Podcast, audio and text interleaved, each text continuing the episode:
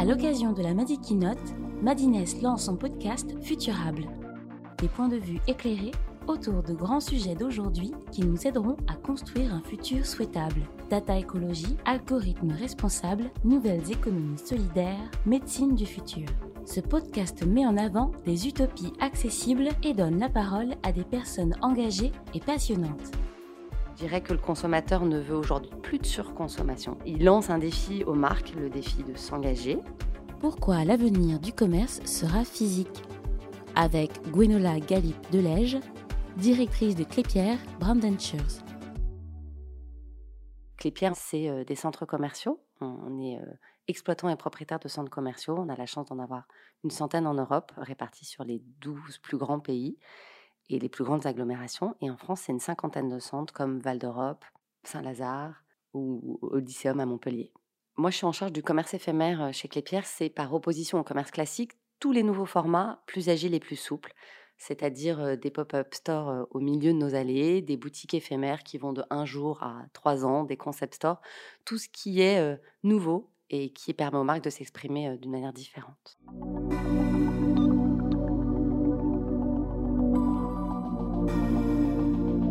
Fait plus de dix ans que la presse s'inquiète de l'avenir du commerce physique. C'est clair que depuis 2011, le commerce, le e-commerce a explosé. Il est très présent, il est en très forte croissance.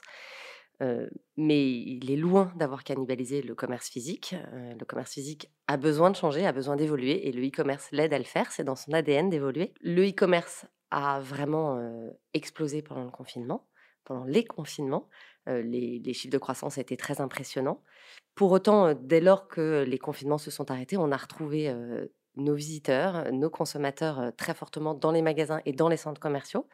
Très rapidement, on est revenu à, des chiffres équivalents à ceux d'avant la crise, avec même des taux de transformation et des paniers moyens supérieurs, ce qui est plutôt un signe positif. Le deuxième enseignement qu'on a après le retour des consommateurs massifs dans, les magasins, c'est que le commerce est un acte social. 82% des Français aujourd'hui estiment que le vrai plaisir dans le shopping, c'est de pouvoir toucher les articles, pouvoir essayer les produits et interagir socialement.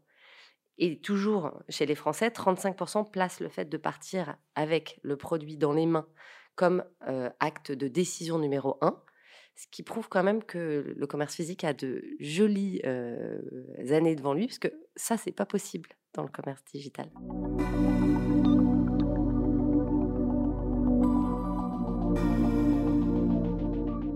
Au début, c'était nouveau. Aujourd'hui, c'est plus si nouveau que ça. Ça devient un vrai succès et un outil pérenne. Pour les consommateurs, c'est le côté exclusif et enrichissant de l'offre commerciale qui plaît ça va déclencher l'achat d'impulsion, le côté c'est tout de suite, c'est maintenant, sinon je passe à côté de la bonne affaire. Puis c'est aussi répondre à une tendance et un besoin d'immédiateté. Pour les enseignes, c'est un peu différent. C'est l'agilité et l'aspect moins engagement du modèle qui séduit et qui rassure. Aujourd'hui, même les grandes enseignes qui ont pourtant une centaine de points de vente se disent que dans leur développement, avant d'ouvrir des points de vente en pérenne, elles vont passer par des phases de test qui vont permettre de sécuriser leur développement. Et en plus du côté test and learn, ça permet de créer de la proximité, de renforcer le lien avec son client, de le rencontrer, de lui parler. On rappelle et on dit souvent que le centre commercial est un média. Euh, c'est vrai que ça permet de toucher une audience large et captive. Et le pop-up store, c'est une campagne média, mais avec des ventes en plus. Donc c'est vraiment un double bénéfice.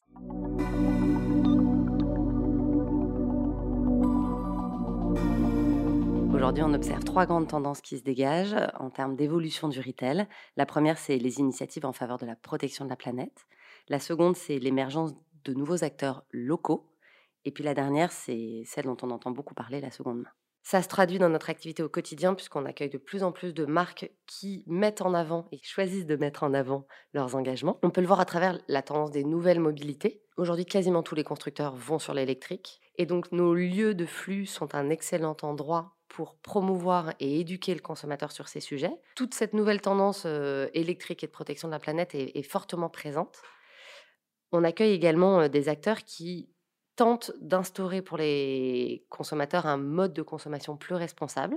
C'est le cas de Waterdrop, qui est présent à Val d'Europe, un de nos centres depuis un an, et qui essaye clairement d'œuvrer pour un monde sans bouteilles. C'est une jolie ambition. Ils nous permettent de consommer de l'eau du robinet dans des gourdes en mettant des petits cubes qui vont aromatiser à l'aide de fruits ou de plantes l'eau et donc du coup nous aider à, boire plus fun mais aussi plus responsable. la deuxième tendance qu'on peut constater en termes d'évolution et d'émergence sur le marché du retail, c'est l'émergence des acteurs locaux.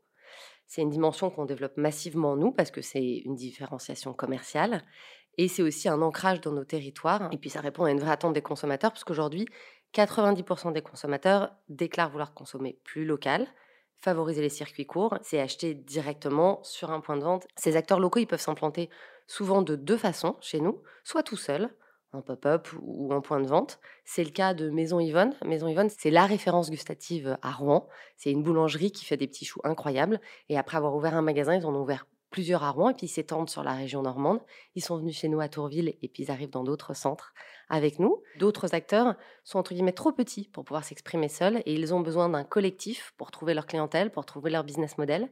Et on est heureux de les accueillir de cette façon-là. Je pense à la boutique du Lab euh, au Havre, euh, dans le centre Coty, ou encore à Inspire à Boulogne et à la gare Saint-Lazare, ou euh, à la boutique des créateurs à Nantes. Au commerce éphémère chez Clépierre, on accompagne vraiment les entrepreneurs, les artisans locaux. On essaye de développer leur présence physique sur leur zone de chalandise. Et c'est une activité qui représente à peu près 15% de notre euh, chiffre d'affaires. La troisième tendance qu'on constate, c'est la seconde main. Alors ça, c'est plus qu'une tendance, c'est un raz-de-marée. On n'entend parler que de ça en ce moment.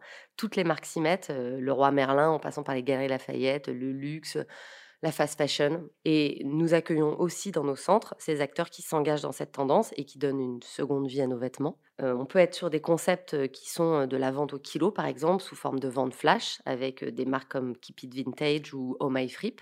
C'est donc un fort mouvement de notre société. Ces acteurs, ils viennent dans nos centres commerciaux, ce qui nous donne l'opportunité d'éduquer les consommateurs, de changer les habitudes et de répondre aux attentes et aux nouvelles attentes des consommateurs.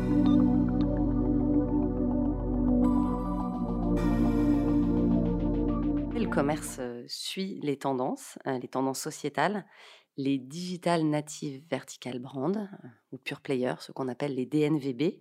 On les a vus arriver, on les a vus arriver bien avant le Covid et au début nous ont fait peur parce que effectivement, ces acteurs qui sont loin de nos centres nous ont fait peur. Mais en réalité, on constate que toutes ces marques-là, elles ont besoin du physique. Elles ont besoin du physique pour pénétrer leur marché.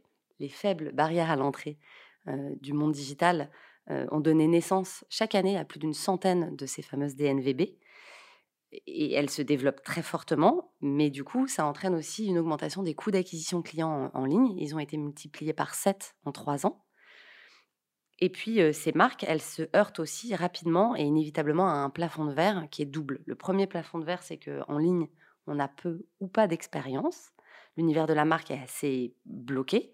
Et puis, on a besoin de créer une relation avec le consommateur qui soit pas derrière un écran. Et ça, c'est difficile en ligne. Et puis, le deuxième plafond de verre, c'est qu'aujourd'hui, tous les consommateurs n'achètent pas en ligne. Et ceux qui achètent en ligne, ils n'achètent pas tout le temps en ligne et ils veulent pas faire que ça.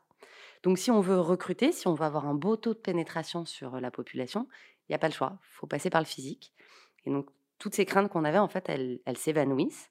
Aujourd'hui, compte tenu des frais qui ont tellement augmenté aussi en ligne, la présence physique devient parfois plus rentable qu'une présence uniquement en ligne. Et pour perdurer, les DNVB, elles doivent venir chercher les 86% d'acheteurs hein, qui sont adeptes du physique. Et si elles ne le font pas, bah, elles passeront à côté. Donc il faut qu'elles se développent en simultané, en ligne et en physique. C'est ce qu'on appelle les ONVB, les Omnicanal Native Vertical Brand.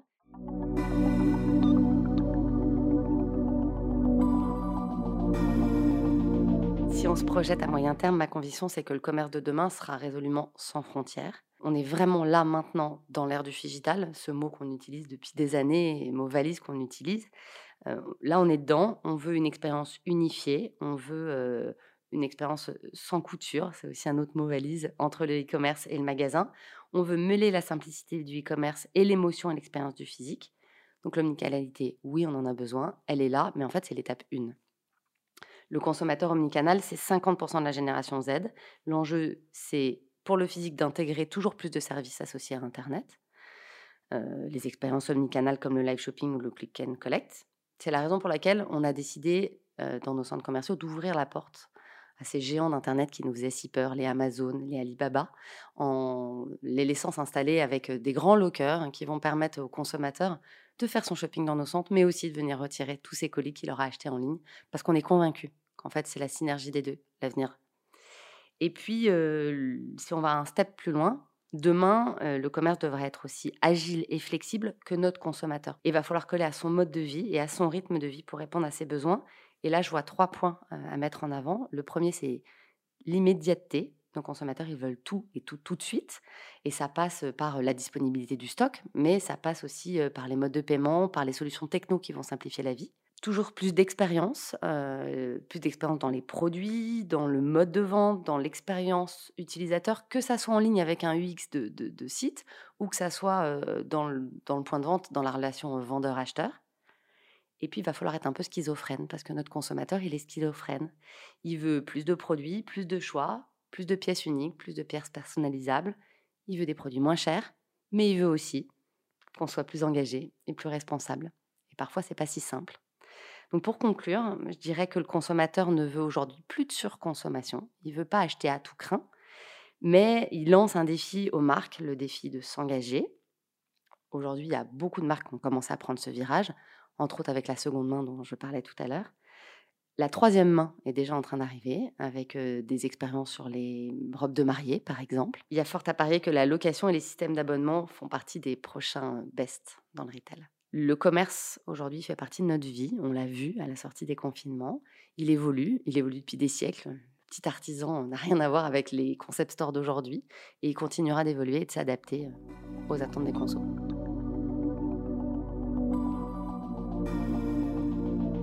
Retrouvez dès à présent tous les épisodes de Futurable sur nos plateformes de diffusion. À bientôt!